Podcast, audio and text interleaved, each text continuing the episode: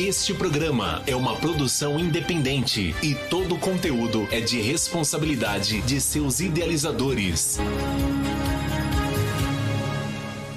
A partir de agora, o melhor do esporte cearense você encontra aqui. Informações, entrevistas e muito futebol. Arretados por Futebol. Apresentação Andy Oliveira.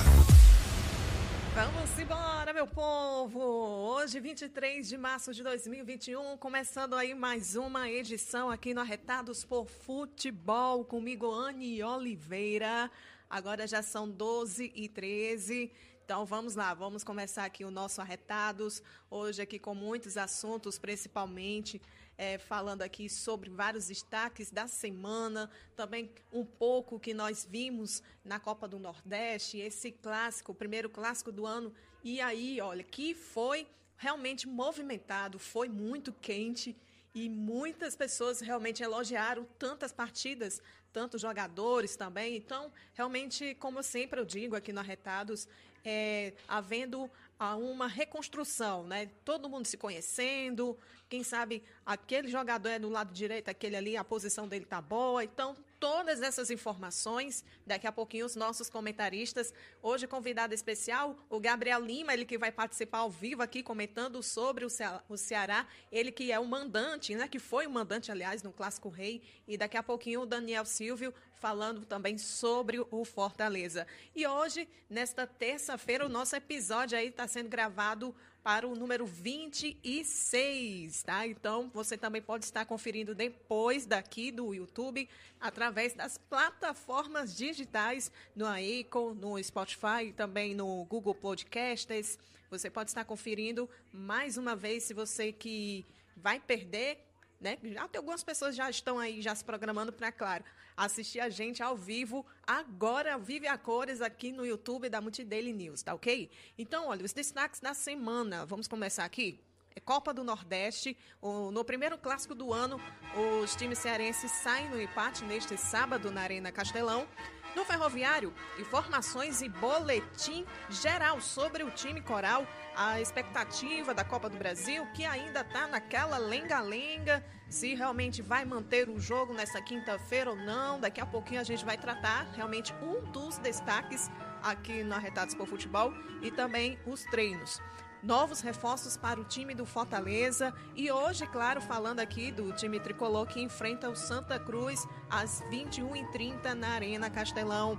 O nosso amigo Silvio, também o nosso amigo Gabriel, eles vão aqui falar para a gente aqui sobre tudo que aconteceu na, na Copa do Nordeste neste sábado também. Essas e outras você confere agora no Arretados por Futebol. Então vamos lá. Agora já são 12 h 15 Vamos entrar aqui em dois assuntos, dois assuntos muito importantes, é, não só para os nossos torcedores, mas também é, para, para quem trabalha né, é, acima da, das câmeras, jornalistas, comentaristas, apresentadores como eu. E vamos falar aqui sobre a polêmica ainda do campeonato cearense, né, gente?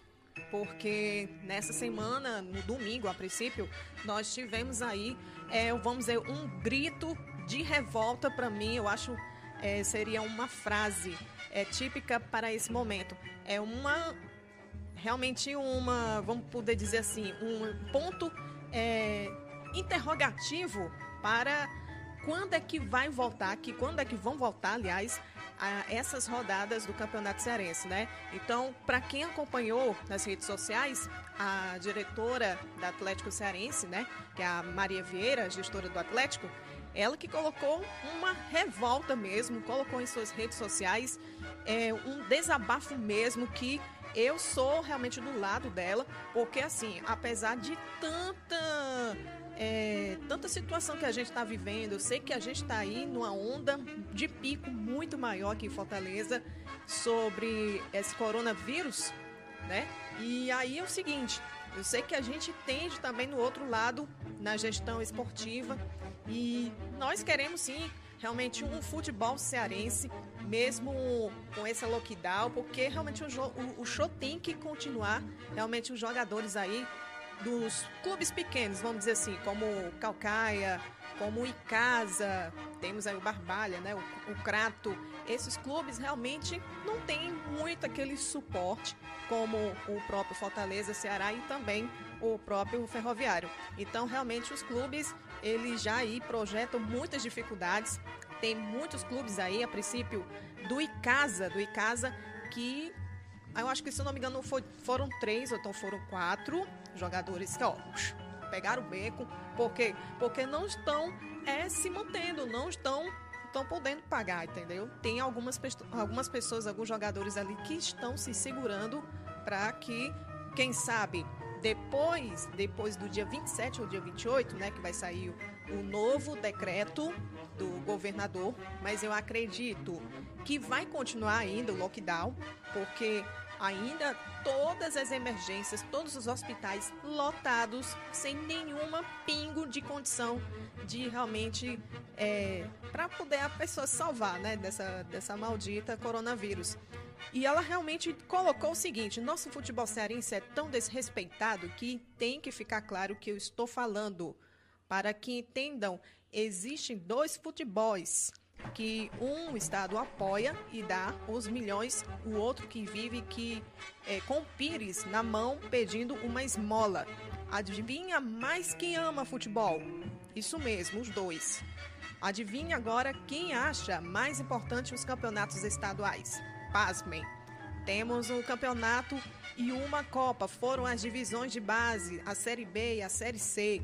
Pois é, já Li centenas de comentários que o cearense deveria acabar, porque os comentários de que o cearense deveria acabar, porque os, os times grandes não precisam desses campeonatos só para serem campeões. Então, ela botou mais aqui. Ontem eu levei um susto assistindo o Clássico Rei, pois não é que o Ceará. Pois é, justamente isso.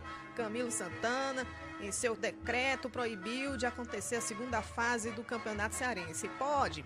Sim, pode, porque a falta da Federação Cearense pôr o governador à frente dos times cearenses que também geram empregos e renda nesse estado. Então, realmente, olha, nesses times que realmente não tem muita renda, também eles trabalham.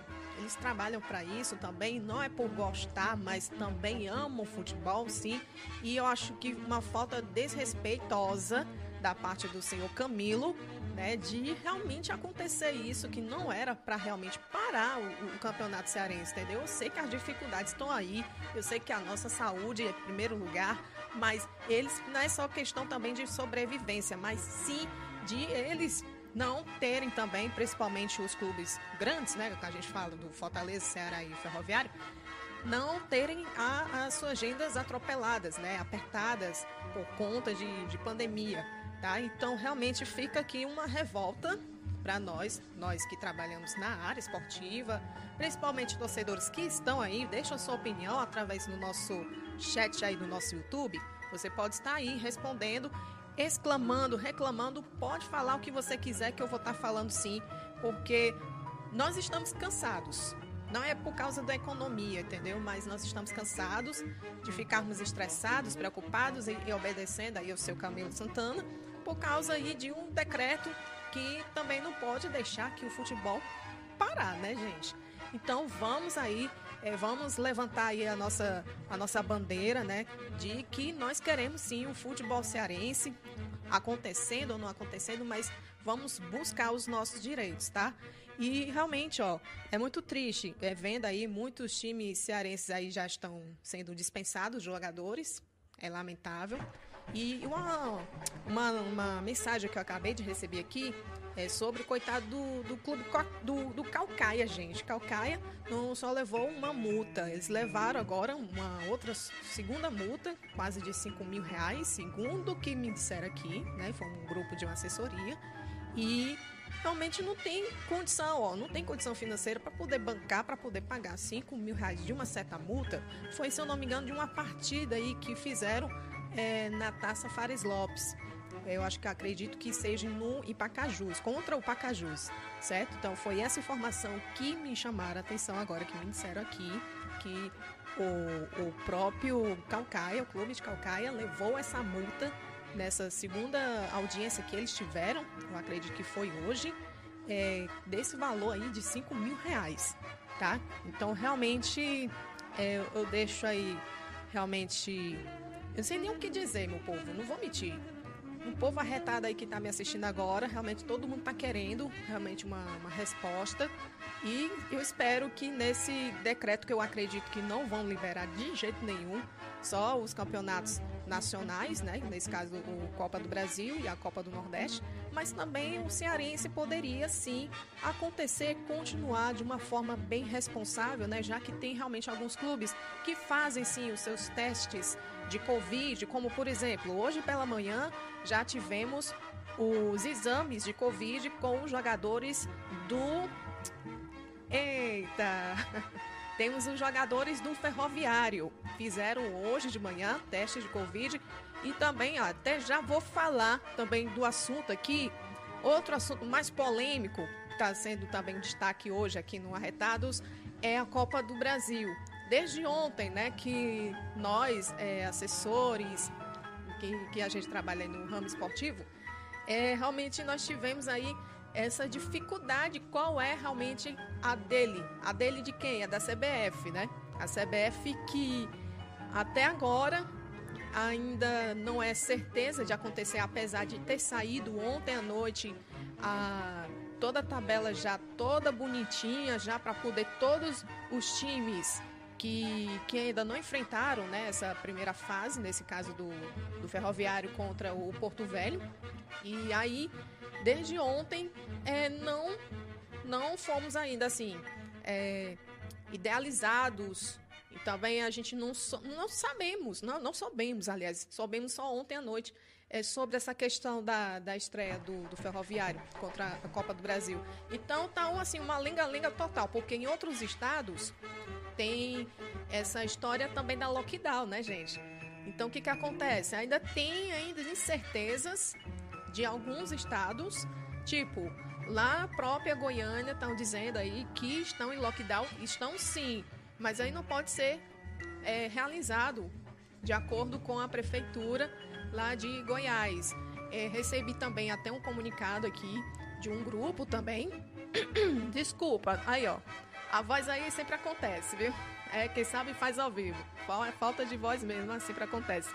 Então, então, através de uma mensagem, de uma assessoria aqui, de um clube, que mandaram pra gente dizendo que a CBF mantém o jogo, o jogo do, do Porto Velho contra o Ferroviário, certo? Aí outro detalhe, o povo se prepara, faz aí teste de Covid, aí prepara as, as passagens e tal, e quando chegar na quinta-feira, vai mandar para casa de novo. Rapaz, é uma baita de, de respeito, né? Principalmente na parte da prefeitura lá do estado, do estado de Goiás, acredito.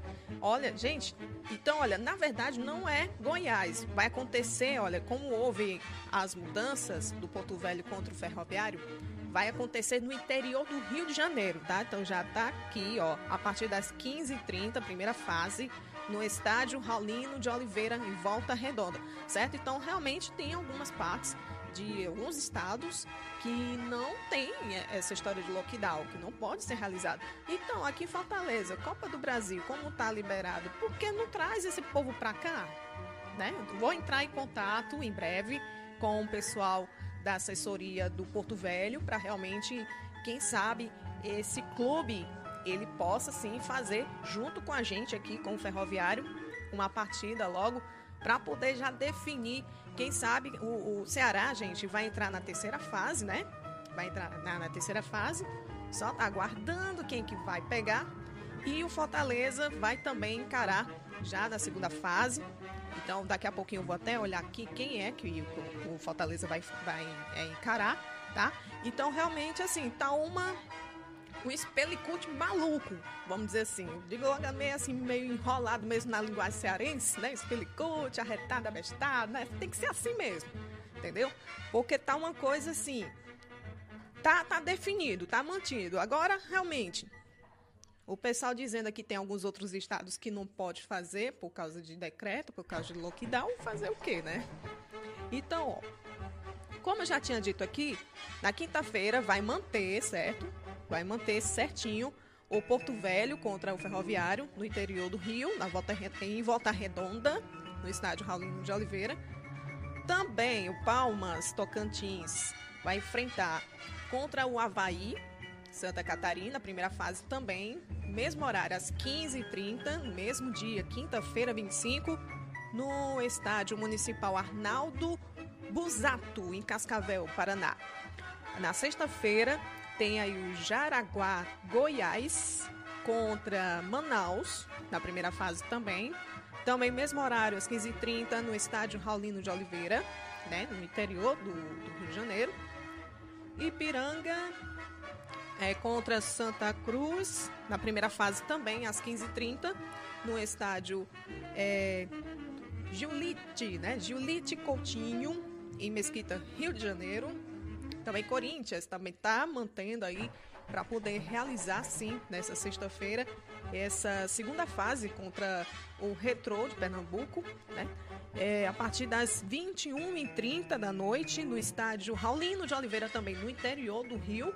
E no sábado, no dia 27, é a Gonia, Gonianésia contra o CRB.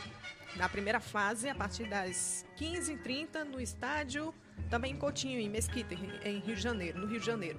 Tá? Então, realmente está mantido, sim, essa, essa, esse calendário aqui. Foi divulgado ontem pela CBF. Então, realmente, a CBF ainda, até agora, não teve nenhum retorno sobre se realmente alguma dessas partidas aqui vai ser adiadas novamente, tá? Então a gente vai ficar aguardando que não só aqui no Arretados, mas também nós temos o Decifrando a Bola, com meu amigo Péricles Amorim, que ele vai estar assim falando, comentando sobre isso, essa mudança, essa lenga-lenga aí que tá dando, essa doideira de vai ter mesmo essa Copa do Brasil, não vai?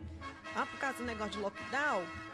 Pois é, então aguardem aí cenas dos próximos capítulos. E tem que ser realmente é, de uma forma mais respeitosa, principalmente para os profissionais, né? Porque eles estão muito cansados, por sinal, é, de tanta, tanto treino. Daqui a pouco a gente vai ouvir principalmente a, o discurso, né? Para mim nem é uma entrevista, é um discurso mesmo, um, um apelo do goleiro Jonathan do Ferroviário e, e aí, tô muito cansada aí de fazer teste. Estão cansados aí, nas, é, ansiosos, né? Com certeza os jogadores estão ansiosos para poder é, pegar o ritmo aí, para poder jogar, para poder eles ganharem mesmo, porque é, essa fase é o seguinte: é você passou para outra fase, tchau e benção. Então, se você perdeu, tchau, volta para casa, vai esperar o cearense, ou vai esperar outras rodadas aí de campeonato estadual, né? Depende qual o, o estado desses times que estão aí apelando aí para poder jogar nessa partida aí dessa primeira e também nessa segunda fase, nesse caso com o Corinthians, né, contra o Retrô. Então, vamos lá, viu, meu povo? Vamos se organizar aí para poder já liberar geral para poder acontecer esses jogos da Copa do Brasil, porque o pessoal não aguenta mais de tanta mídia, de tanta reclamação. Eu não vou mentir para vocês, tá bom? Agora vamos lá, 12h30. Daqui a pouquinho Gabriel Lima vai estar tá aqui na linha, mas vamos falar agora de ferroviário. Ferroviário! Então, a gente estava falando aqui da Copa do Brasil, né? Sobre o, o, Ferroviário contra o Porto Velho. Tiveram ontem, ontem não, domingo. Domingo tiveram uma folga. O elenco coral se reapresentou nesta segunda-feira, ontem à tarde. Fizeram aí treinos, bastante treinos, né? Pra mim, a gente fala, ah, mas esses treinos, esses treinos cansa. Cansa, gente, cansa. Imagine esse problema de, de adiar, cancelar e não sei o que mais lá do, da Copa do Brasil, gente, é cansativo, né? Para eles, imagino. Imagino psicológico. Então, onde deu realmente a sequência de toda, de toda essa preparação contra o, o Porto Velho pela Copa do Brasil. E a, e a atividade foi realizada em duas etapas que, sendo iniciada no trabalho técnico, em campo reduzido, onde a comissão técnica exigia velocidade na troca de passes e qualidade nos chutes a gol. E a segunda parte, os atletas aprimoraram nas finalizações, com os atletas é, já realizando cruzamentos para os meias e atacantes. Então, após o adiamento desse jogo aí, do dia 12, dia 18 de março, tá certo? No estádio Antônio Cioli, em Goiânia, às 15 horas e 30. Agora a partida ocorrerá sim. Vamos ter mantida essa, essa rodada, essa partida contra o Porto Velho, agora no interior do Rio de Janeiro, em Volta Redonda, tá? E com a confirmação, o elenco realizou já o teste de Covid hoje pela manhã, tá? Então ainda não sabemos realmente os resultados, quem é que estão aí com Covid ou não. Ainda não temos essa informação. E também sobre a questão da viagem, ainda não foi divulgada pela assessoria do ferroviário, tá? Então vamos ficar aguardando que eu espero que coisas boas e que essa partida sim vai acontecer nesta quinta-feira. Bati um papo aqui, gente, com o Jonathan, né? Pelo amor de Deus, Jonathan. Realmente não tiro nem razão dele, porque é como já foi dito aqui, todos os jogadores estão aí, ó, muito cansados, muito cansados mesmo, psicologicamente, fisicamente. Viajaram de, de, de ônibus, já de ônibus. Imagine um baita de gastos que o próprio clube fez aí durante essa partida aí que foi, infelizmente, adiada. Não foi nem cancelada, foi adiada. Tá? Eu perguntei aqui para o Jonathan uma situação muito complicada, já que o, que o, o Tubarão da Barra só tem realmente os treinos. Também sem jogar nas partidas oficiais. Fica uma situação ruim, não é isso, ô Jonathan? Sim, também, né? É, eu acho que todo jogador de futebol no geral, né? Não só goleiro, mas atacante, zagueiro, meio de campo, todo mundo é afetado por essa situação, né? E assim, a gente está trabalhando, né? Ainda estamos em atividade para tentar não ser é, surpreendido numa numa partida de futebol, né? Numa partida oficial, na realidade. Mas a gente está diariamente aí trabalhando para não ser afetado tanto. Não, é ruim, né, a gente treinar sem uma data definida. Olha né, só, mas... eu, tava, eu, tava, eu, tinha perguntado Como... essa pergunta a ele aqui, agora eu vou fazer outra, ó. Como é que fica a situação dos jogadores sem a previsão mesmo de jogar? Fora, claro, a Copa do Brasil, que já está definido. Mas o campeonato, o campeonato cearense, depois que decretaram o lockdown até o dia 25, não, dia 28 de março se vão jogar novamente ou não. Como é que fica o psicológico dos jogadores que já não tem ainda essa previsão? É ruim, né? A gente treinar sem uma data definida, né? Mas como eu falei, é, a gente está à mercê disso, né? Então a gente tem que aceitar, né?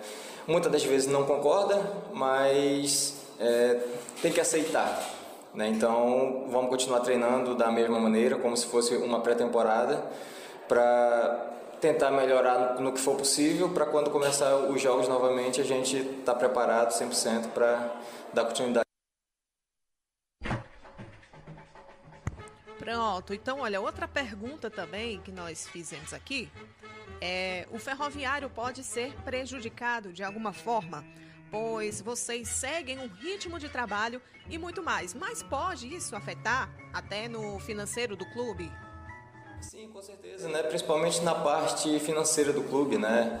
É, tendo em vista que a gente estava há, alguns dias né, de, de um jogo da, da Copa do Brasil e foi cancelado, né? Foi, foi cancelado não, na realidade foi adiado, né? Então, mas o, o clube sofre mais na parte financeira, né? É um dinheiro que, querendo ou não, ia servir para dar continuidade na folha de pagamento, mas tenho certeza que a diretoria está tá por trás aí, está tá captando recursos para não deixar faltar para a gente e também para os outros funcionários. Beleza, então é, esse foi o goleiro Jonathan do Ferroviário, ele que realmente falou, né, desabafou que realmente está sendo muito cansativo para eles e eu acredito que com essa resposta é, o jogo vai sim manter na quinta-feira, onde eles vão se enfrentar no interior do Rio de Janeiro contra o Porto Velho, tá certo? E vamos mandar aqui um alô para os nossos amigos virtuais do Instagram. Então, no Instagram aqui todo mundo. É, rapaz, deixa eu ver aqui. né, da notícia aqui do Pikachu, né, de ontem. Daqui a pouquinho nós estaremos aqui conversando com ele. É, temos aqui a Camila Santos, né? Essa aqui, ó, ela que é uma das atletas que Fortaleza clube. Muito obrigada, Essa menina joga muito, ela é jogadora né? Lá do futebol feminino, do Fortaleza. E você então, tá vale, bom mesmo? Tá mesmo, viu?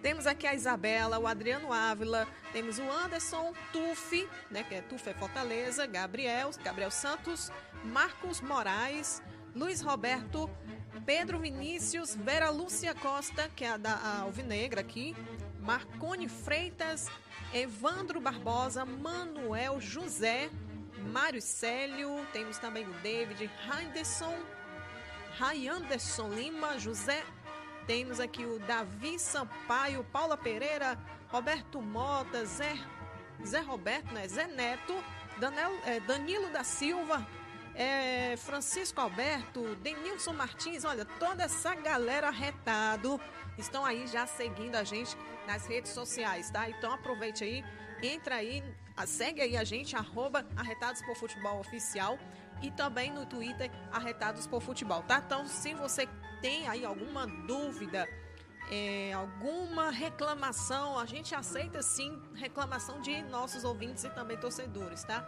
Nós estaremos aqui debatendo alguns desses assuntos aqui, abordados por vocês, seguidores aqui no Instagram e também no Twitter, tá? Então, vamos lá. Agora já são 12h39. Agora o meu amigo aqui, ele já está na linha para poder conversar comigo. É o Gabriel Lima, ele que vai falar assim nós vamos falar, né, sobre o Clássico Rei que aconteceu neste sábado. Então, cadê a vinhetinha aí do Ceará, hein? É isso aí. Então, olha, vamos falar aqui com ele. Gabriel Lima, seja bem-vindo ao Retados por Futebol.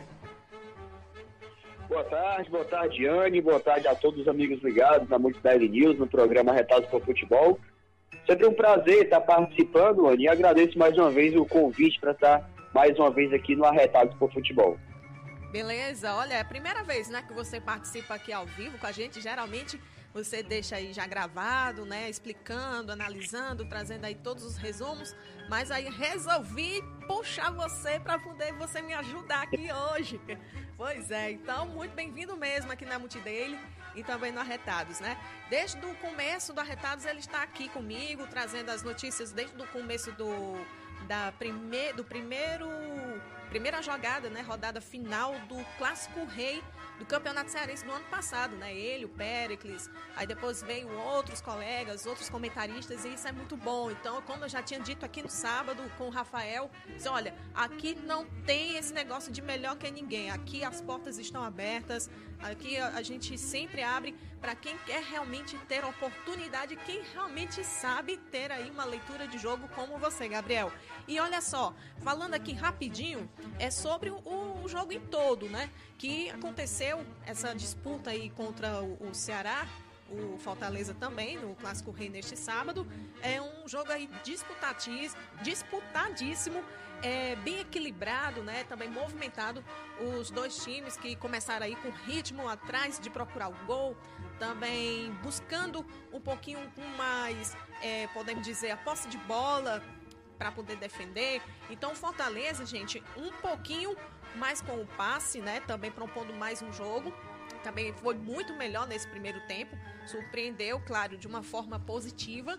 E, e aí o Ceará saindo de, de muitos contra-ataques, principalmente usando aí a, a velocidade do Saulo Mineiro e também do Steven Mendonça, que foi um, um ponto positivaço aí para o Steven, né, nessa estreia dele contra o Clássico Rei. Aí já no segundo tempo, o Ceará é o que realmente ocupou mais o campo de ataque, dominou muito com velocidade. E o Fortaleza, infelizmente, houve aquela queda de rendimento, de produção e votou realmente um, um, jogo aí equilibrado um pouquinho aos 29 minutos, que eu achei. E aí o Ceará mais eficiente, criou desde a cabeçada do Klaus, né, que deu de cabeça e o Felipe Alves defendeu. Realmente, olha, eu tenho um resumo aqui geral.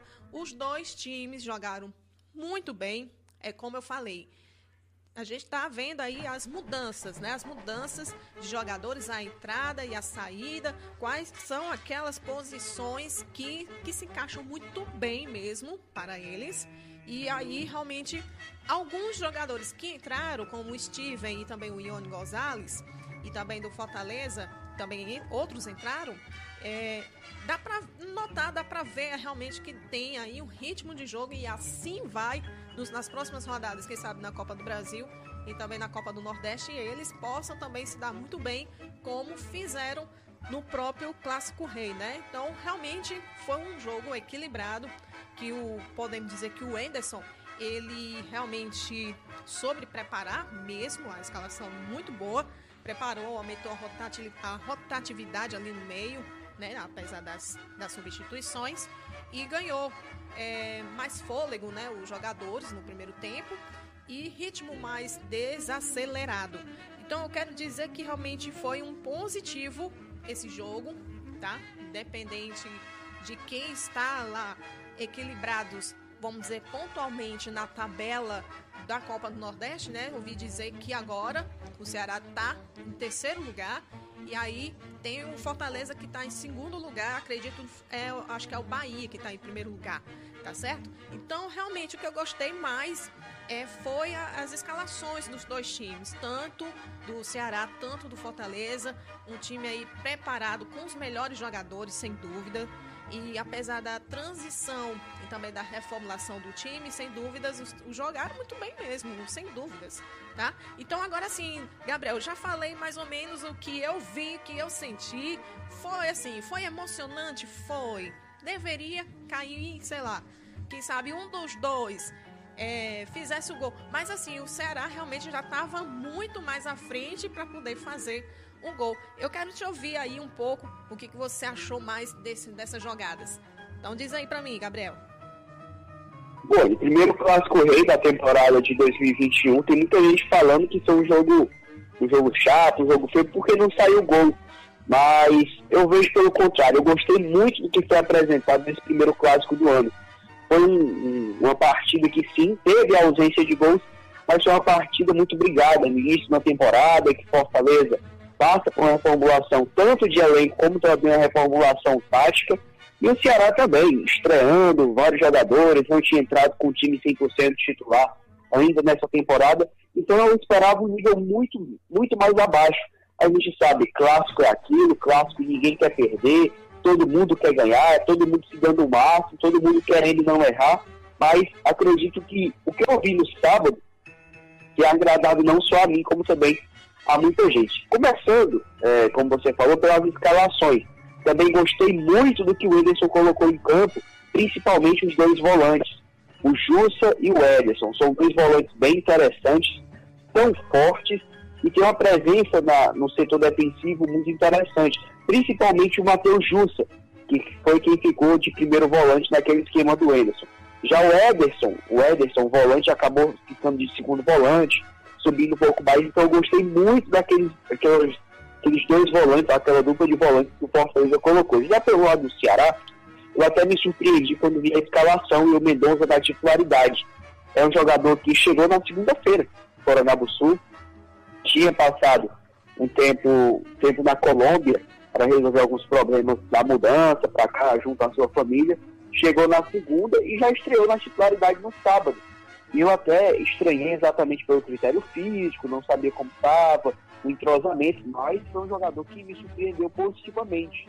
Demonstrou ser muito agregador dentro de campo, principalmente na segunda etapa. Eu fui até pesquisar um, um, um pouco sobre o Mendonça e descobri que jogadores é, como ele, é bem comum na Europa terem seus preparadores físicos próprios. Então, ele mesmo tendo essa paralisação, disputava uma segunda divisão do campeonato francês até antes de vir para o Ceará e seu físico estava em dia. Tinha essa ajuda do seu preparador, então o físico dele estava ótimo. Fora também que ele demonstra, pelo seu porte físico, ser um jogador que não tem problemas é, muito nesse critério. Mas foi uma surpresa positiva. O jogo em si, falando ainda, no, no primeiro tempo a gente conseguia ver o Fortaleza mais com a posse de bola. O Ceará tentou se utilizar daquela estratégia que utilizou na, na temporada passada basicamente em toda a Série A mas também utilizou contra o Fortaleza nessa própria Copa do Nordeste. E era o que? O estilo reativo, é jogar um pouco resguardado, dando espaço para o adversário tentando matar no contra-ataque. Colocou dois volantes muito brigadores por forte de bola, é, chamados também como cães de guarda no, nosso, no futebol brasileiro, esse tipo de volante, que foi o Fernando Sobral e o William Oliveira. Dois volantes de marcação, dois volantes brigadores, que era exatamente para puxar o, o adversário do seu campo de defesa, conseguir recuperar uma bola e sair rápido no contra-ataque, ou com o Saulo Mineiro, ou com o Mendonça pelas pontas. Teve a reestreia nesta temporada do Vina que não via atuado ainda nesta temporada 2021, jogou contra a equipe do Fortaleza, também muito é, graças a esse esquema tático, um jogador que na temporada passada sempre fazia essa articulação muito rápida para o contra-ataque. Então o Ceará tentou apostar inicialmente nisso. E o Fortaleza com mais posse de bola, indo no ataque, explorando a, a principal deficiência do campo de defesa do Ceará, que é o lado direito. O Eduardo não faz uma, uma boa temporada nesse, nesse 2021. Até mesmo no final de 2020 não fazia. Então, o Fortaleza se aproveitou disso e subiu bastante pelo seu lado esquerdo, ali de ataque, com o Carlinhos e o David. O Carlinhos a gente sabe que é um setor ofensivo, mesmo ele sendo lateral, sobe ao campo de ataque muito bem. E o David tem toda a sua velocidade, não é dos mais rápidos, mas também tem sim uma velocidade interessante o seu critério físico, que se utiliza muito da força, é um jogador muito importante para o Fortaleza. Então, o Fortaleza soube se utilizar daquela deficiência do Alvinegro pelo lado direito. Se utilizou muito ali, principalmente bolas aéreas. O Elton Paulista, o atacante que tem um belo posicionamento, logo aos dois minutos teve uma oportunidade que ele não chega na bola, mas se chega, com certeza traria muito perigo, até mesmo seria o gol, ali logo aos dois minutos. E o Ceará responde logo em seguida aos três.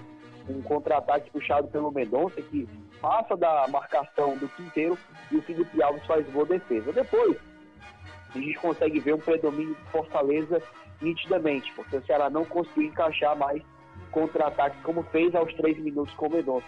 Ficou um pouco refém desses contra-ataques que não estavam dando certo e se fechou demais.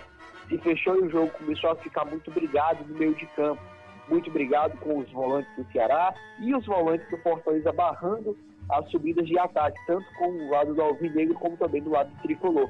A outra grande oportunidade que o Fortaleza tem é por volta dos sete minutos, onde o Ederson, no lateral cobrado pelo Carlinhos, sobe, consegue driblar o Cláudio e acaba chutando é, cruzado. Não deu para assustar o Richard, mas fiquei na dúvida se ele tentou chutar, se ele tentou cruzar, mas passou por todo mundo. O jogo, Andy, foi tudo, tudo aquele clima de clássico rei. Obrigado, reclamado. Reclamação foi o que não faltou. Tanto é que nos 30 minutos do primeiro tempo, na parada técnica, a gente já, já tinha quatro cartões amarelos. E esses quatro cartões amarelos eram pelo lado do Fortaleza. Fortaleza que recebeu o cartão amarelo o Wanderson, o Pablo, o Elton Paulista e também o treinador Anderson Moreira. Depois dessa parada técnica, a gente conseguia ver que o ritmo deu uma caída cansaço por ambas as partes. Os dois times não estavam mais naquele auge do, do, do, preparo, do preparo físico. E o primeiro tempo foi se encerrando de uma forma um pouco morna, uma forma não, não tão agradável de se assistir. Mas o segundo tempo a gente consegue ver, consegue ver diferente. A gente consegue ver um Ceará buscando mais a partida, diferente como fez no primeiro tempo. Como no primeiro tempo se defendia mais, no segundo ele propôs mais o jogo. Tem muita gente reclamando do Henderson, que adotou uma postura defensiva no segundo tempo contra a equipe do Ceará. Mas não, não foi muito bem assim. Então o Ceará que colocou uma postura ofensiva na segunda etapa. E o ponto a se destacar é que na primeira, no, no primeiro tempo, o Ceará, quando tinha a bola, tentava subir pela direita, com o Saulo Mineiro e também o Eduardo. Só que na segunda etapa, o Guto, observando que não tinha dado frutos, começa a se utilizar um pouco mais da esquerda. Bruno Pacheco e Mendonça foram os caras que tomaram conta da ponta esquerda de ataque do Ceará. E interessante, Ana, em muitos momentos, transições ofensivas, defensivas eram o que fazia o estilo do jogo entrar. E muitas vezes a gente viu o Pacheco jogando como um atacante de ponta e o Mendoza vindo pegar a bola nessa lateral. Tudo isso para dar mais oportunidade. Com o Mendonça vindo pegar um pouco mais, tendo uma qualidade melhor no drible, no passe, isso ajudava muito na no cadenciamento da saída de bola. Em muitas oportunidades o Mendonça vinha e tinha logo a aproximação do Vina e a aproximação também do Pacheco. Então as triangulações eram que funcionavam. Ele tocava para o seu lado direito o Vina, corria por trás do Pacheco, o Pacheco recebia a bola e encontrava o Mendonça mais na frente. Então essas, essas, essas triangulações foi algo que funcionou muito. Tanto é que o Ceará conseguiu chegar é, logo aos um minuto de partida, numa, numa dessas triangulações, conseguiu até um escanteio. Escanteio esse que você até citou da boa cabeçada do Klaus e a grande defesa tanto do Felipe Alves como também do Robson. O Robson que acabou se metendo ali junto à bola, e o outro também foi o Felipe Alves, que mesmo aquele sem o Robson conseguiria pegar a bola. Depois disso, o Ceará começou a, a se animar um pouco mais na partida, porque viu aquela grande oportunidade logo no início da segunda etapa, e no, em outra bola parada, também com o Vina na cobrança, e outra jogada ensaiada, ele toca na entrada da área para o Pacheco, que chega numa espécie de voleio, e ali eu acredito que foi o auge da partida. Torcedor do Fortaleza com o coração na mão, pois era um lance de muito perigo, e o torcedor do Ceará também com o coração na mão, querendo o gol. No belo chute do Bruno Pacheco, o Felipe Alves faz uma defesa, uma defesa sensacional. Volta, o Robson tenta colocar para fora, acaba acertando a trave, que fez com que o coração dos torcedores saltasse ainda mais. Volta no, nos pés do Klaus. O Klaus é zagueiro, não pegou tão bem na bola. Felipe Alves acaba tirando quase que de manchete, colocando para cima e o Ino Oliveira da forma que vem ele acaba chutando, colocando para fora ali. Para mim, foi o auge da partida, um misto de, emo de emoções por ambos os lados. Mas depois dali, o Ceará conseguia demonstrar ainda é, uma, é uma predominância em si das oportunidades ofensivas. O Fortaleza foi dar um chute ao gol aos oito minutos. E o detalhe, aquele chute ao gol, mas nem foi em direção ao gol. Foi um chute com o Elton Paulista que acabou indo para fora. Mas o segundo tempo voltou bem melhor em relação a ritmo do que o primeiro. Mas assim como o primeiro também foi caindo. Foi caindo de rendimento, o Guto foi mexendo, foi colocando algumas peças, o Anderson também, e isso acabou desconfigurando um pouco o jogo em si. Tanto é que o ritmo cai bastante com as entradas pelo lado do Fortaleza, pelo lado do, do Ceará, mudaram bastante as estratégias. Então, aos poucos, o, o, o ritmo em si da partida foi caindo. O 0 a 0 no final acabou sendo, sendo um placar justo o Ceará mesmo produzindo muito no segundo tempo, bateu numa muralha defensiva, como é a torcida Fortaleza chama muralha de gelo, o Felipe Alves fez grande defesa. Muita gente fala que não foi justo, o Ceará mereceu o gol, mas eu acredito que não. Mérito do Felipe Alves, fez boas defesas, fez uma grande partida, eleito o melhor da partida. No final da partida, o time ficou sabendo da triste notícia do falecimento do pai dele, então ele engrandece ainda mais a grande participação que ele teve na partida. Então, sem dúvida, a partida do primeiro Clássico Rei teve de tudo, mano. teve de tudo. Foi uma grande partida e acredito que um 0 a 0 justo. Com certeza. Olha, só fazendo aqui uma correção, né? Eu tinha dito que no grupo B tava o, o, o time do Bahia, né? Mas o, Bahia tá, tá no time do, do grupo A. Quer dizer, eles estão aí em primeiro lugar, com sete pontos. O segundo vem aí o CRB, com sete pontos também. E o Ceará, o terceiro, com seis pontos, tá? Fazendo só essa correção. E no grupo B, quem tá acima do Fortaleza é o ABC com oito pontos, junto com o Fortaleza. E o terceiro vem o Altos com sete pontos, tá? E olha só, Gabriel, antes de eu começar, eu conversar aqui contigo, algumas perguntas, eu quero mandar aqui um alô especialmente aqui para o pessoal do grupo apaixonados por rádio. Essa, esse povo arretado aí, ó, é um grupo só de locutores, né? Eles que são aí do Rio Grande do Norte, Rio Grande do Sul, Rio de Janeiro. São Paulo é um são, são profissionais maravilhosos de vários estilos, assim. Por exemplo, eu, estou, eu sou do esporte. Aí tem um outro ali que é de sertanejo. Sertanejo é mais para puxando é, Goiânia, né? Goiás, aquele, aquelas músicas lá do Leonardo, né? É, Goiânia! Pois é, tô dando aqui de arranhada aqui, cantando. Era bom ter aquela vinhetinha de riso, né, bichinho? Mas depois eu falo aí bem direitinho com a produção. Então, gente, eu muito obrigado também ao Adriano, que é o administrador aí do Apaixonados por Rádio. Um aplauso aí pra esses meninos, rapaz, eles merecem. É, pois é, um abraço aí pros Carlos, pra Laucina, da Rádio um abraço aí pros locutores aí ajustados, mesmo me acompanhando aí no YouTube, tá? Beijão. Obrigado, viu, Adriano? Em breve farei aí fazer uma live bacana com o pessoal do Apaixonados, Apaixonados por Rádio, ok? Olha só, ô Gabriel, é sobre ainda o jogo, falando aqui sobre ah, os detalhes que a gente viu. É um clássico rei que teve realmente estreia, é um retorno de alguns jogadores, por sinal, o Vina, né? O Vina, como você mencionou e também eu posso dizer, realmente, quando a gente tá naquele patamar de, de um melhor atacante, meio e tal, né? Dando aquele destaque, como ele sempre estava dando lá no, na, no campeonato brasileiro, e aí entra de férias, depois de, vem de outro ritmo, cansativo. Para mim, entrou assim, muito sem pique, sem animação, nem coisa nenhuma. E realmente uma, uma expectativa muito grande de que essa rodada viesse com positividade os titulares é, escolhidos pelo Guto Ferreira. Na sua opinião, o torcedor saiu assim, realmente desapontado que viu em campo, Gabriel? Bom, muito torcedor falando que sim, né? Mas acredito que foi um, uma estratégia que o Guto adotou de iniciar, na verdade não só o Guto, a diretoria do Ceará e muitos clubes também do Brasil deram essas férias é porque se faz justo. Se faz justo, é uma temporada sem férias, uma temporada muito pesada, jogo atrás de jogo, já começaria outra. Então o Ceará acabou dando essa folga, essas férias, como falou, na verdade, espécie de um recesso, não voltaram 100%. Mas, pelo que foi apresentado, tendo em vista que não estavam 100% fisicamente, eu acredito que não tem por que o, o, torcedor sair chateado. Foi uma partida muito intensa, foi uma partida que, como eu falei anteriormente, me agradou bastante. Beleza, então olha, uma contratação que podemos dizer, uma atleta que temos muitas expectativas bem para o, o clube, embora que é a segunda contratação mais cara da história, a gente está falando sobre o Steven Mendonça. Tá treinando, ainda está se de, sendo direcionado realmente para quem sabe nesta quinta-feira pela Copa do Nordeste ser realmente titular. O que te chamou mais atenção com o Steven Mendonça?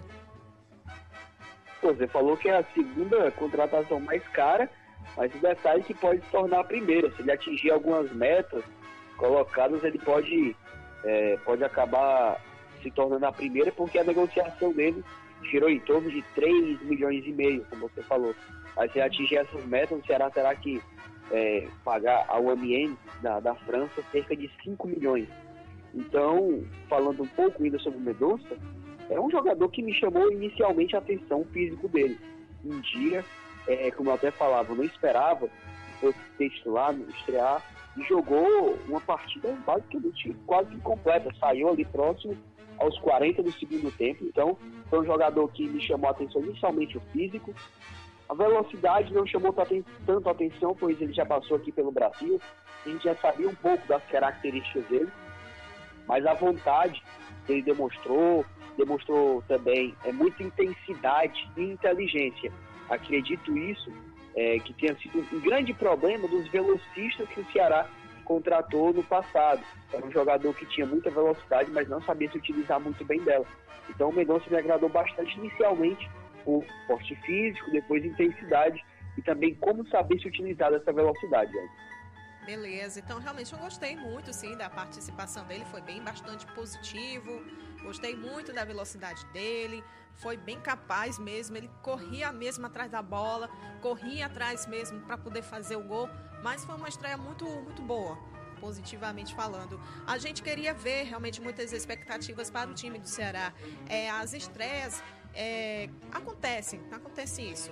É, tiveram, por exemplo, os seus titulares, tivemos essa clareza o William Oliveira, né, que seria um titulado, o Fabinho, vendo a disputa, uma disputa também do Eduardo com o Gabriel Dias e essa disputa do Kleber com o Jael, que teve aí no segundo tempo. Mas, assim, ó, como o próprio Guto Ferreira falou, é que esse time, base do time principal do Ceará, realmente é, um, é uma base mesmo, é equilibrado aí essa questão dessa, dessa parte dessas escalações, não é, Gabriel?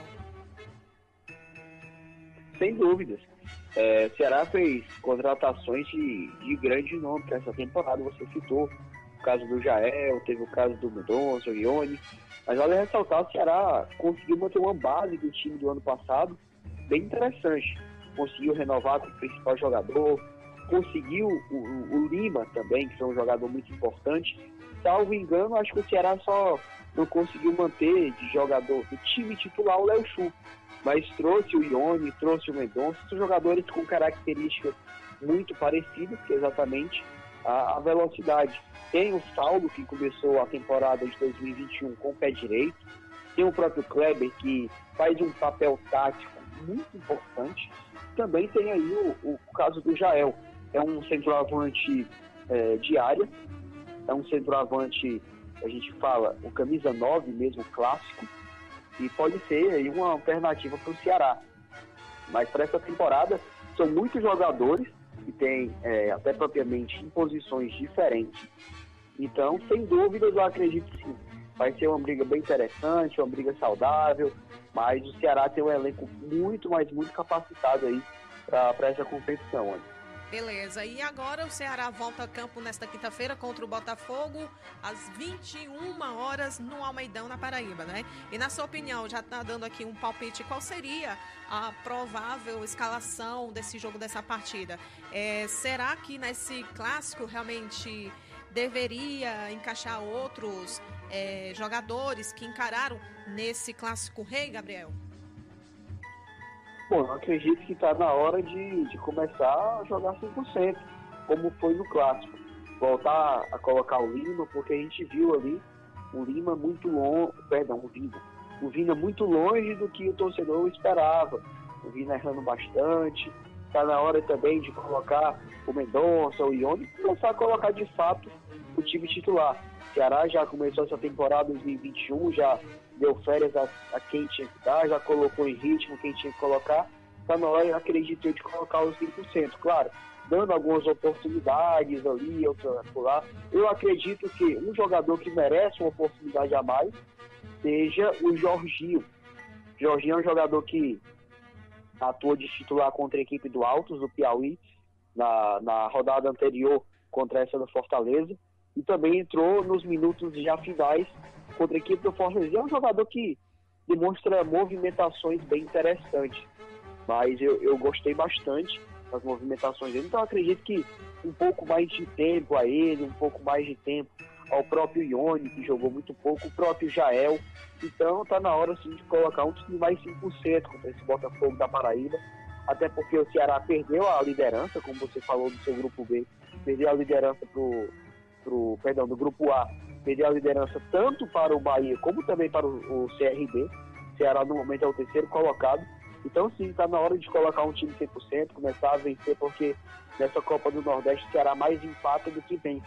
Então é algo que pode sim, no futuro, trazer algumas preocupações. Né? Beleza, então olha, antes de eu encerrar aqui contigo, lembrando que hoje teremos às 21h30 Fortaleza e Santa Cruz aqui na capital cearense. E aí, Gabriel, meu amigo, vamos mudar aqui um pouquinho de assunto do Ceará e vamos puxar aqui só um pouquinho do Fortaleza, né? Hoje que vai enfrentar esse time que no, nessas rodadas que já passaram, já estamos aí já na quinta rodada, acredito, né? E aí, Santa Cruz, o mesmo pontinho, gente. Zerinho, zerinho, zerinho. Desempenho abaixo, né? Nós esperamos aí que realmente pelo menos saia pelo menos de um zero. E aí o Fortaleza já está aí preparadíssimo para poder ganhar desse Santa Cruz, meu amigo Gabriel. Sem dúvida, sem dúvida, Santa Cruz que passa por problemas financeiros não de agora, um bom tempo e se reflete muito nessa Copa do Nordeste. Você falou, ainda não conseguiu pontuar, são quatro jogos, quatro derrotas, na última rodada foi derrotada da equipe do CSA por 2 a 1 Então o Fortaleza vive um momento bem diferente, consegue vencer, está invicto na competição, pode pegar esse, esse, esse Santa Cruz e reassumir a liderança do seu grupo, que foi perdido exatamente porque o ABC na rodada passada venceu a equipe do 13 por 2 a 0 passa no critério de desempate em gols marcados. Ambos têm oito pontos, porém, a ABC tem um gol marcado a mais por isso, acabou assumindo a liderança. Então hoje o, o Fortaleza pega aí, a gente utiliza muito o termo o lanterna da competição, pode sim colocar em, em jogo é, alguns jogadores diferentes, dar um pouco mais de oportunidade, dar descanso a outros. Eu já acredito que o Anderson hoje deva estar colocando um time misto, sabe? Não totalmente reserva, porque a gente sabe a pressão que ele acaba sofrendo pela torcida e você perder para um time que não vem tão bem na competição só aumentaria ainda mais essa pressão sobre ele. Então, eu voto, acredito no time misto. Acredito também que até no o próprio goleiro deva, deva mudar, o Felipe Alves tudo em vista também pela grande parte que ele fez no sábado, um desgaste que é natural, mas também é, é o falecimento do, do, do, pai dele. Então, acredito que o Boeck, eu, Gabriel Lima, acredito que o Boeck deva ser titular, como também alguns jogadores devam mudar nessa partida contra o Santa. Mas longe de mim falar que o Fortaleza não é favorito.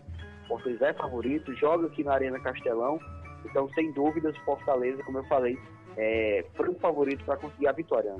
Beleza, então realmente, assim, como eu já tinha dito umas vezes aqui no Arretados, é, cada, cada rodada tem que ser mexido mesmo por conta do cansaço, cansaço físico e também mental do, dos jogadores. Eu acredito que, que sim. Por exemplo, o Torres pode até entrar, porque como um, um time aí muito abaixo e com zero pontinhos, e aí, dependendo também do, do desempenho dele, né, da produtividade deles, deles que não estão tendo do Santa Cruz, então provavelmente vai sair, eu acho que de um placar, eu vou dar um chute aí, um 2 a 0 e é para ser feliz, tá? Então, Gabriel, muito obrigado mesmo pela sua participação aqui no Arretados. As portas sempre abertas aqui para poder você participar e terá, trazer informações com certeza com a gente. Então, valeu mesmo, obrigado demais. É, obrigado. Só, só antes de, me despedir, falar também sobre. Hoje pode ocorrer a estreia do Pikachu. Sim. O chegou na semana passada, o próprio Gustavo Blanco. Então são jogadores que podem acabar estreando hoje pela equipe do Fortaleza. Mas é isso. Agradecer a você por mais um convite. Você sabe que, da mesma forma que o Arretado está de portas abertas para mim, eu também estou sempre à disposição do Arretado. É sempre um prazer conversar, falar sobre futebol. Estou sempre aqui à sua disposição. Agradeço mais uma vez o convite aqui, está podendo participar da MUT. Então a gente volta no próximo convite. Siga o Arretados nas redes sociais, arroba Arretados para Futebol. Aproveite e me segue também, arroba o ponto Lima Gabriel lá no Instagram. A gente está sempre também falando um pouco sobre futebol no nosso Instagram. Tenham todos uma boa tarde e até a próxima. Forte abraço. Valeu, Gabriel Lima. Muito obrigado mesmo. Então, esse foi o Gabriel Lima aí que participou com a gente bateu aí um papo sobre tudo que aconteceu sobre o Ceará no Clássico Rei. E aí o Ceará aí, ó, vai voltar ao campo nesta quinta-feira contra o Botafogo da Paraíba às 21 horas no Almeidão, fora de casa, tá? Então aí estão seguindo aí algum... tem algumas informações a princípio aqui do Ceará. Antes de eu chamar aqui com o nosso amigo Daniel. As últimas do Ceará, que o João Ricardo, olha, não esquecemos disso, olha, Gabriel o João Ricardo, Pedro Narese e também o, o único jogador que eu não estava lembrando no sábado passado aqui no plantão, junto com o Rafael, é o Kelvin, gente. Não era só os dois, não, era o Kelvin também que estavam com Covid e agora estão aí 100% recuperados desde ontem aí no ritmo, treinando lá no CT de Poragabuçu. E aí, tão legal, ó. Tão, tão tudo ok quem sabe aí nessa rodada o próprio João Ricardo possa sim é, manter, manter como titular. Mas aí, questão de quê? De saúde. Quando a gente pega um Covid, que eu já peguei Covid no ano passado, e aí a gente fica realmente acabado, acamado no, no, na cama, no chão, ia dizer no chão, é, é, na cama mesmo, a gente não tem muita força. Mas aí, pelo, pela força, força física né, dos jogadores, eu tenho e eu certeza mesmo que eles vão ter aí essa disposição para poder é, é, competir aí contra o, o, Botafogo da Paraíba, certo? E a agenda do Ceará é amanhã, quarta-feira, viajam às 12h25 e chegam lá em João Pessoa às 16h30. Na quinta-feira já enfrentam lá contra o, Botafogo, lá no Almeidão. E aí na sexta-feira de volta, saindo de João Pessoa às 12h30 e chegam aqui em Fortaleza, na capital cearense, a partir das 16h40. Ok? Temos aqui ó, um bate-papo rapidinho aqui com Bruno Pacheco, ele que realmente fez aí destaques aí no jogo do Ceará. E olha, tem uma conversa que eu tive com ele aqui. Eu perguntei assim: você se sente muito bem à vontade no lateral esquerdo? Quero que você comente sobre isso e também sobre os seus colegas, seus amigos de equipe é, que também brigam por uma situação, por ter essa oportunidade ali. Ô, Pacheco, diz aí. É, cara, claro que me sinto à vontade, né? Trabalhando para estar tá podendo sempre estar é, tá ajudando a equipe. Sei da minha, da minha importância para a equipe, para o grupo, mas como cada jogador aqui também tem sua importância quando entra em campo, né? Então, todo mundo vem trabalhando para conquistar seu espaço, né? Então, a gente sabe que existe é, aquela competição, aquela briga sadia pela, pela titularidade, né? Mas acho que independente de quem jogue, né? É, o Kelvin entrou, deu conta do recado, né? O Alessandro chegando também, esperando a oportunidade dele, que vai aparecer. Eu tenho certeza, eles estão trabalhando da mesma maneira que eu trabalho, né? A gente se ajuda muito ali. todo mundo quer jogar, né? Mas com várias competições que a gente vai ter durante a temporada, é, todos vão ter sua oportunidade de trabalhar e de entrar e corresponder. Mas o mais importante, né, é a gente ter um grupo forte, um grupo fechado, que assim a gente vai conseguir nossos objetivos. Cara, foi importante Pronto, agora outra pergunta que eu fiz aqui a ele, você que tirou uma temporada de férias e, se eu não me engano, em uns 15 dias, foi suficiente para ter esse descanso, para poder repor as energias? Você voltou, jogou quando essa pausa? E essa pausa que você teve, aliás, é, teve a diferença? Cara, foi importante sim, cara, né? Apesar de ter sido um período curto, né?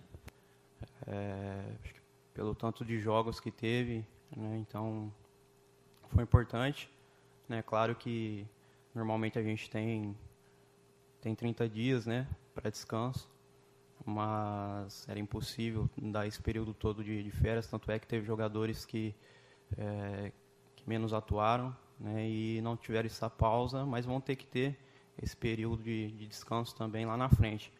É, o jogador no, no final da temporada ele fica desgastado, ele fica exausto, né? Então junta tudo, junta viagem, acúmulos de jogos, né? Então chega o momento que para o jogador é importante esse descanso.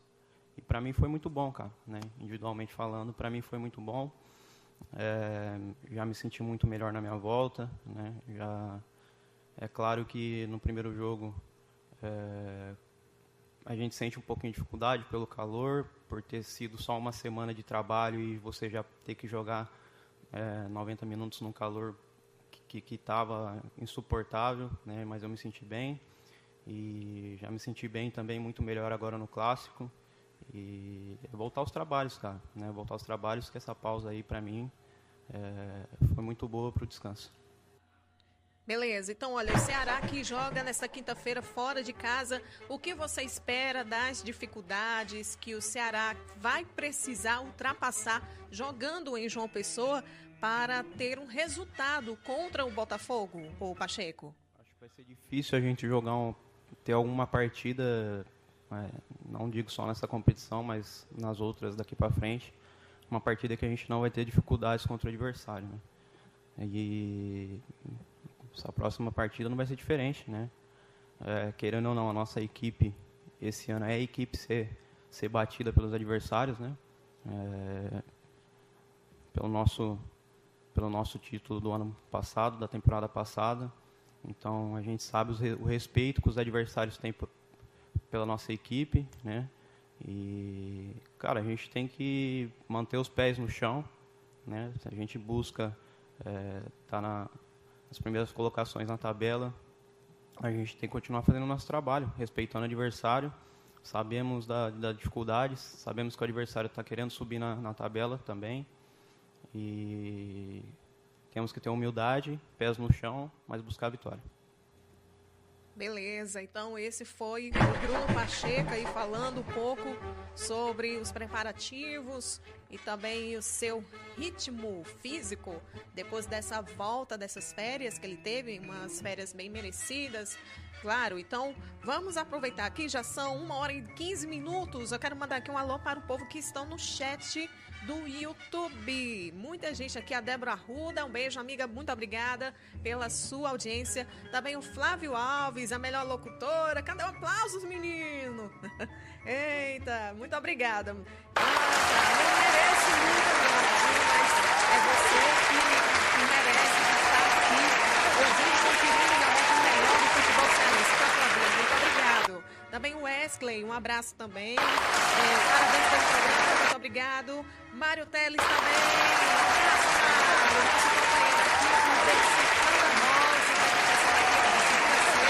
às 19h30 aqui junto com meu companheiro e amigo Péricles Amorim. Temos também o Paulo Freitas, um abraço. Também o Felipe Esse aí não é o cantor, Eu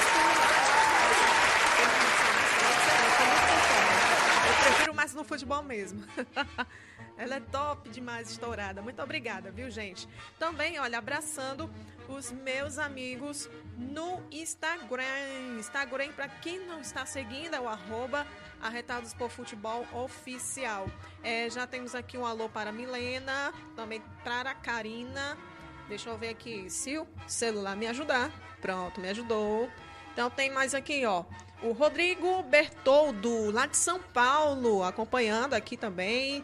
Um abraço também para Nira, para Vinícius, Wilson, Matias. Também um abraço aqui para o Márcio, Márcio Boca. Também o Rubens Brasil. Oh, disputa, viu, Rubens?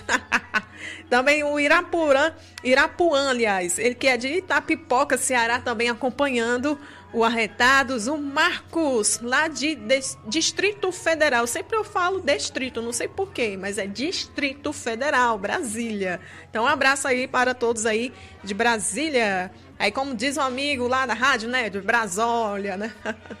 um abraço aí. O Marcos Duarte, Marquinhos também, Luiz Henrique. Também temos o Marcelo, o Kel, o Cabala, Isiel Júnior, Fernanda, o meu amigo Edson Frank, ele que é um dos ex-jogadores aí do Fortaleza, dos anos 80, aí marcando sempre a audiência. Muito obrigado, Edson. E também o Darlan, tá? E agora vamos falar aqui rapidinho, que o tempo já tá voando, sobre o Fortaleza. Fortaleza! E olha só, ainda falando aqui um pouco sobre o jogo, dava a ver realmente uma evolução assim de postura que o Fortaleza fez no primeiro tempo, de organização de equipe, na, esse no meu modo de ver, tá? No meu ponto de vista, tá? A disposição da equipe em campo, mas foi realmente um longe do, do ideal. É um novo processo de que haver, que possa haver, aliás, uma evolução maior e também que está acontecendo já no, no clube e que o próprio torcedor estava realmente cobrando nesse momento. Então, o, falando aqui do Robson, né? O Robson que também sem falar que foi um pouco decepcionante, na minha opinião, porque ele que atuava um pouco e também acrescentando também o lateral esquerdo, o Carlinhos também, que não foi muito satisfatório. Ele que justamente a saída de três com o Pablo, né, fazendo e que fez vários momentos com o Bruno Melo no lado esquerdo, mas por hoje é, tem, tem aí o, o, o, Pablo, né? O Pablo que era da, do lado direito, o Wanderson também para o lado esquerdo e o Quinteiro no centro. E, e aí dava, assim, mais liberdade para o Carlinhos se tivesse a maior condição de apoio dele, pelo menos do lado esquerdo. Essa aí, olha aí, já troquei tanta coisa de lado direito, lado esquerdo, lado esquerdo, direito, então você tem que entender, viu? então, olha, eu, nós, nós temos aqui o, o nosso amigo Daniel, Daniel Silvio, ele que vai trazer sim as informações, também todos os detalhes também tivemos aí em destaque, claro, não posso deixar de falar, que também nós vamos comentar aqui, ou fazer aqui umas perguntas para ele, sobre o destaque principal com duas defesaças e várias outras defesas que o Felipe Alves fez.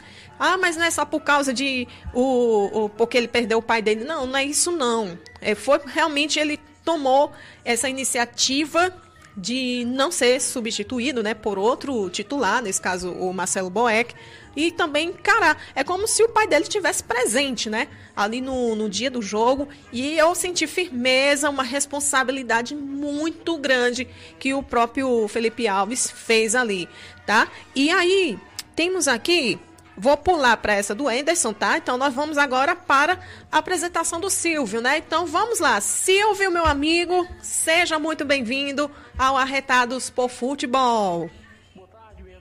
Oliveira e todos os espectadores do programa Arretados por Futebol.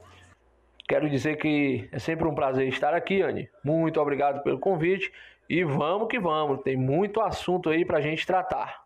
É, realmente o jogo não foi tão brilhante, né? Mas aí a gente pode sim, de todo esse jogo truncado, em alguns momentos emocionante, né? Foi um misto realmente esse clássico rei. O Fortaleza, né, como você citou aí na pergunta, Matheus Jussa, ele sempre vem entrando bem, um jogador extremamente regular, né? Ele está caindo gradativamente, aos poucos, nas graças da torcida tricolor, né? Não comprometeu, realmente ele foi um jogador eficaz ali no meio campo tricolor. Ederson também, um jogador de bastante qualidade, já é aí bem rodado no futebol brasileiro, né? Um jogador conhecido, veio do Corinthians, inclusive. Passe qualificado, boa marcação, boa saída de bola, enfim. O Wellington Paulista eu acho que não combinou ele junto com o Robson no ataque. E Robson, mesmo flutuando ali pelo lado direito, né, pelas pontas, mas o Robson eu acho que ele se sai bem melhor quando atua é, como homem de referência. Vide aí os gols que ele marcou pelo Fortaleza. Né, o Robson chegou mostrando o que veio fazer, mas como homem de referência. Acredito, inclusive, que aquele gol que o Wellington Paulista deixou de marcar, né, naquela bola do Carlinhos rasante ali, ele não alcançou, Robson teria balançado as redes do vovô. E David, né, aquele jogador raçudo, ele corre, ele ele dribla, ele chama assim a responsabilidade, o que era para ter sido feito por Oswaldo.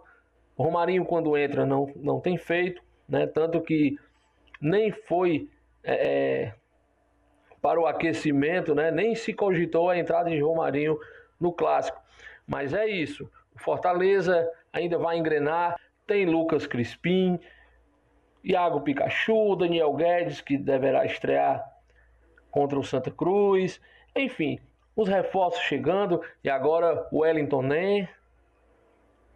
Torcida deve ficar aí de orelhinha em pé e esperar sim boas coisas dessa nova formação do tricolor de Açuane. Beleza, então olha já, olha, já são 1h25. É, antes de eu fazer aqui algumas perguntas para o meu amigo aqui, o Daniel, é, nós temos aqui algumas informações. Daqui a pouquinho, olha, falando aqui sobre o, a apresentação né, do Wellington Nem. E aí a pergunta que o Gabriel, que eu vou fazer pro Gabriel, pro Daniel, é uma partida que seria assim, é um jogo realmente muito truncado, tão vistosa, tão tenso que nós tivemos aí neste sábado. Realmente não seria muito brilhante tecnicamente, mas podemos tirar algumas percepções de alguns jogadores. Por exemplo, nós tiramos aí o Wellington Paulista, né? O Wellington Paulista realmente não jogou muito bem. E também o Robson. O Robson, a última partida, ele realmente tenha se destacado bastante.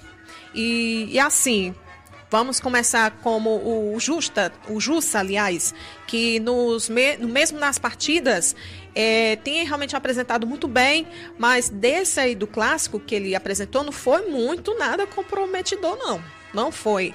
E o Ederson, que qualificou mais a saída da bola, é, chegando mais no campo ofensivo e apagados, como eu já tinha dito, o próprio Wellington Paulista e por ter perdido essas chances de gol e o David que teve a finalização por fora também, Daniel. Na minha opinião, o Fortaleza fez uma boa partida, foi uma partida regular, de regular para boa, né? Não foi ótima tendo em vista justamente o que eu sempre digo, o Anderson Moreira está trocando o pneu com o carro em movimento. Fortaleza é um time que vinha destruído emocionalmente, sem evolução tática, né? À beira da Série B, às portas de um rebaixamento, Anderson Moreira cumpriu sim a missão dele. Ele veio, como a gente fala sempre, para tapar buraco. Anderson Moreira veio para salvar o time e isso ele conseguiu com três vitórias cruciais. Três vitórias que foram bastante contundentes e que salvaram o tricolor do rebaixamento. Santos, Vasco da Gama, Curitiba.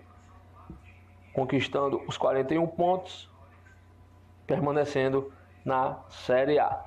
Mas voltando ao jogo, o Anderson Moreira é um treinador de resultados. Isso é fato. Quando ele atuava pelo Ceará Sporting Clube era assim, a torcida também reclamava ele prefere o resultado até a um futebol bonito. Agora, claro, com as peças que ele tem, naturalmente o time vai jogar bonito. É, há muito tempo eu não vejo no futebol uma torcida reclamar porque o time vence e empata. Fortaleza está invicto. Ah, mas até agora os times que atuou não eram referência. Realmente não. E sábado? Ah, mas levou um sufoco do Ceará. Levou. Natural. O Ceará já vem de uma campanha inteira com essa mesma formação praticamente. Só o Léo Chu que foi embora, o Lima, né, que renovou, mas não jogou. O Ceará vem praticamente com o mesmo time da Série A 2020. Guto Ferreira dando continuidade ao trabalho. Então quer dizer, o dedinho do Guto Ferreira ali, a, a, as características dele, a filosofia dele já foi implantada no Ceará. Anderson Moreira ainda está tentando. Agora, se tivesse perdido o clássico, a pressão seria maior. E, e acredito eu que se tivesse perdido, Marcelo Paes não demitiria Anderson Moreira. A torcida esquece de que Rogério Ceni chegou aqui sob muita desconfiança e passou por essa mesma pressão. Sobretudo quando perdeu o campeonato de 2018, com duas derrotas para o Ceará. Quiseram a cabeça do Ceni, sim, mas Marcelo Paes não recebeu a bandeja prateada, manteve Ceni no time e o resultado, a história, todo mundo já sabe. Beleza, então olha, é, uma parte dos torcedores estava com uma cabeça mil sobre realmente que o time não estava jogando nada e nada disso, PPP Maria Preá, né? Melhor colocar o Anderson para fora. Todo mundo com essa, essa mentalidade aí desde a semana passada sobre isso. A cabeça mil mesmo de reclamações.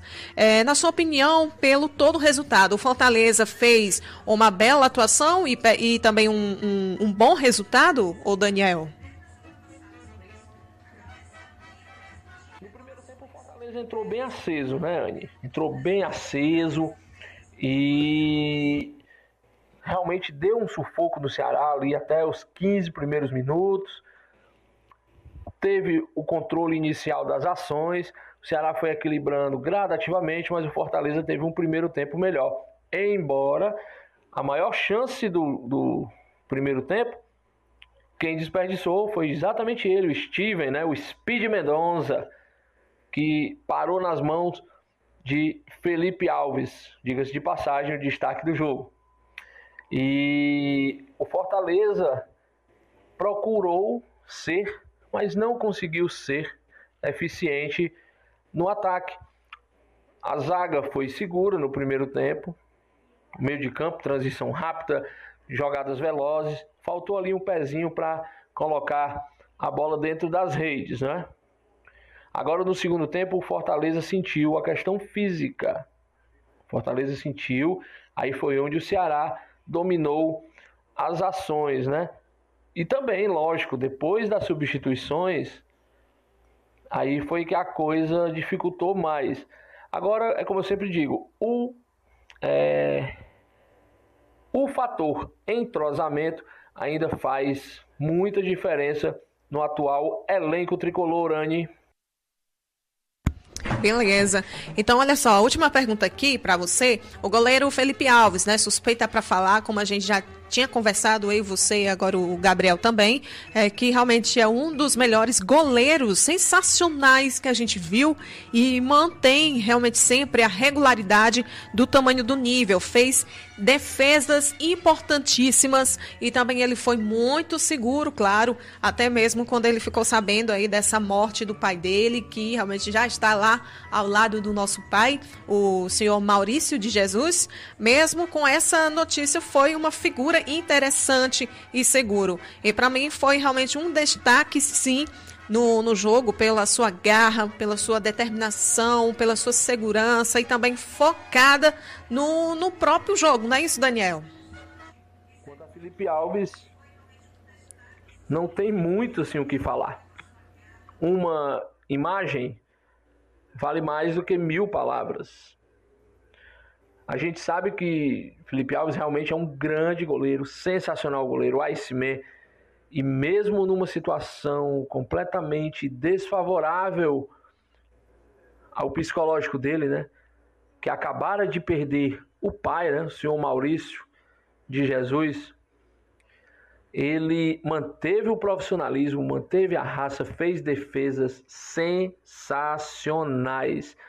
E o goleirão Felipe Alves, com certeza, com essa atuação de sábado, sobretudo é, dentro de uma circunstância completamente desfavorável ao seu emocional, que poderia interferir até mesmo nos reflexos do goleiro, nas tomadas de decisão, né? ele mostrou total profissionalismo e total consideração, por que não dizer amor à camisa que veste. E isso, Anne, é, conduz Felipe Alves, sim, a passos largos para ser mais um dos grandes ídolos da centenária história do Fortaleza Esporte Clube, minha amiga Anne. Exatamente, o Daniel. Muito, muito obrigado mesmo pela sua participação aqui no Arretados, mais uma vez. Quem sabe você pode estar aqui com a gente ao vivo, né? Como fez o nosso amigo aqui, o Rafael, no sábado. Quem sabe no, nesse sábado agora a gente já está combinadinho aqui para você sentar aqui bem do meu lado, a gente falando, tratando aí, não somente falando do Fortaleza, mas também do Ceará, tá, meu querido? Então, muito obrigado mais uma vez aqui pela força no Arretados por Futebol.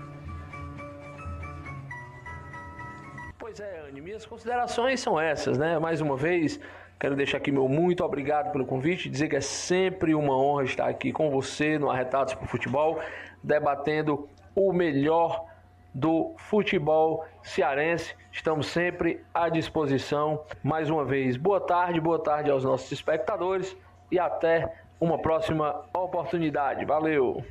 Show de bola, Daniel. Muito bom mesmo a sua presença por aqui. E agora já são 1 hora e 33 minutos, então vou correndo aqui, falando aqui rapidinho sobre essas últimas do Fortaleza, né? Nós tivemos aí a apresentação ontem do Iago Pikachu, também do Daniel Blanco e aí o Gustavo, né? O Gustavo, o Isaac, aliás, o Gustavo, Gustavo Blanco, né? E também o Isaac, tá certo? Então não dá tempo assim de, de saltar muito aos áudios deles, mas eu vou falar rapidinho aqui sobre o Wellington Ney, que agora é do Fortaleza, então já acertou com a contratação de mais um jogador, a princípio que é o nono já, o contratado pelo time, e aí trata-se de Wellington Ney, que é o atacante que no Brasil já teve passagens pelo Fluminense, é, também o Figueirense e São Paulo. Ao, ao, aos, 20, aos 29 anos, quase não sai, o jogador realmente estava livre no mercado e realmente o, o clube decidiu aí estudar um pouco sobre a condição aí do Wellington Nem. Então, com o técnico, o técnico Anderson Moreira é, está à disposição, ele, é ele que é o nono, né, como eu já tinha dito. E aí o seguinte, já reforçaram aqui os atacantes, né, alguns aqui como o, o, os laterais Iago Pikachu, o Daniel Guedes, os volantes Gustavo Blanco e o Ederson, o meia Lucas Crispim, também os atacantes, agora eu vou falar dos atacantes, o Robson e o Isaac, tá? E o zagueiro também, o Mateus, Mateus Jussa, eu só falo Justa, não sei porquê, é por causa do meu sotaque do Rio de Janeiro. É porque eu sou cearense, viu, gente? Mas eu tenho esse sotaque aí de, de carioca às vezes. E é, olha só, gente, e o Wellington, nem realmente que veio do clube de 2019 em Fluminense. E aí, o seguinte, durante nessa carreira dele, ele teve realmente um, um certo ano aí que estava no clube lesionado, por problemas aí de, de lesão e depois, mesmo assim, foi chamado de novo, né? Entrou em 2017, tinha saído, foi chamado de novo para 2019, é, se eu não me engano, no, em agosto, dia 12 de agosto de 2019, e lá realmente se destacava, mas porém não teve muitas apresentações por conta dessa lesão. E aí, lembrando que o Rogério Ceni, quando estava no Fortaleza também, ele que deu uma estudada melhor sobre o atacante para poder vir para o Fortaleza no tempo quando ele estava no, no clube, né, no, no Tricolor em 2020.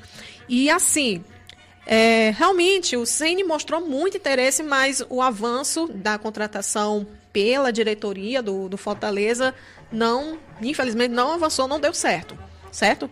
E assim, sobre questão de atuações, é um, um jogador que atuou um pouco depois quando ele voltou para o Fluminense 2019 e aí estava presente de campo mesmo, mas teve, por exemplo, 41 jogos, o próprio o próprio Wellington Nem lá no Fluminense e depois foi contundido e aí não fizesse mais nada, entendeu? Ele que fez essa pequena apresentação, ele que teve essa parcial, né, de estatístico.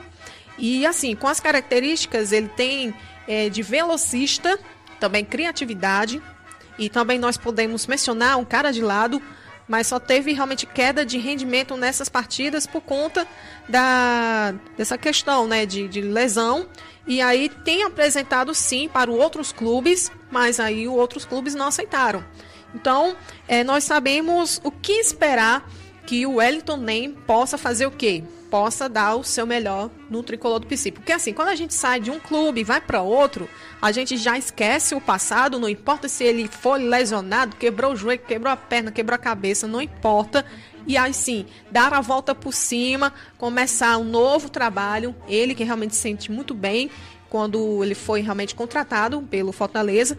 E assim, dar um restart na, na carreira dele, começar tudo de novo, começar tudo no zero e esquecer essa história de foi lesionado para lá, lesionado para cá, esquecem, tá? Então, como ele foi já contratado, agora só falta a assessoria realmente informar quais, quais são os dias, ou então qual o dia que ele vai sim se apresentar lá no, no clube do Fortaleza, tá? Então, realmente, é, recomeçar, ressurgir, mudar tudo isso que a gente quer para o Wellington Nem, tá? Então, vou puxar aqui só o, o, o áudio aqui para a gente finalizar. O que, que a gente bateu papo aqui com o lateral direito, que é o Iago Pikachu, tá, produção? Então, a gente fez aqui uma pergunta a ele. O que fez é, ver nesse projeto para estar no Fortaleza, hein, Pikachu? Primeiro projeto que foi apresentado, né? A gente viu o crescimento do clube, não de hoje, mas acho que desde 4, 5 anos que o clube vem crescendo, isso é, fez com que eu olhasse com mais carinho para cá. É a primeira vez que eu venho jogar no Nordeste. É, então esse crescimento eu creio que muito pela Copa do Nordeste, que dá uma visibilidade muito grande para todo o Brasil, né? É uma competição que todos os clubes que nela estão é, querem conquistá-lo por, por dar um, uma além da visibilidade, além da conquista, te dá um, uma projeção maior, principalmente na Copa do Brasil, onde você já chega no, mais oitavas de finais. Então é, um, é, uma coisa que, que agrada bastante. Né? Então, é, feliz por, por estar aqui, por esse projeto que, que, que foi apresentado. E eu não tenho dúvida nenhuma que aqui eu vou, eu vou ser feliz é, como eu fui no Paysandu, como eu fui no Vasco. É o projeto que foi apresentado. e a outra pergunta aqui para a gente finalizar sobre a condição física. Baixa só um pouquinho, produção, o BG aqui. Pronto, então sobre a condição física, mantendo a forma do ex-clube e no momento qual a condição física você acha que precisa melhorar? Ou o Ederson próprio, o técnico, né?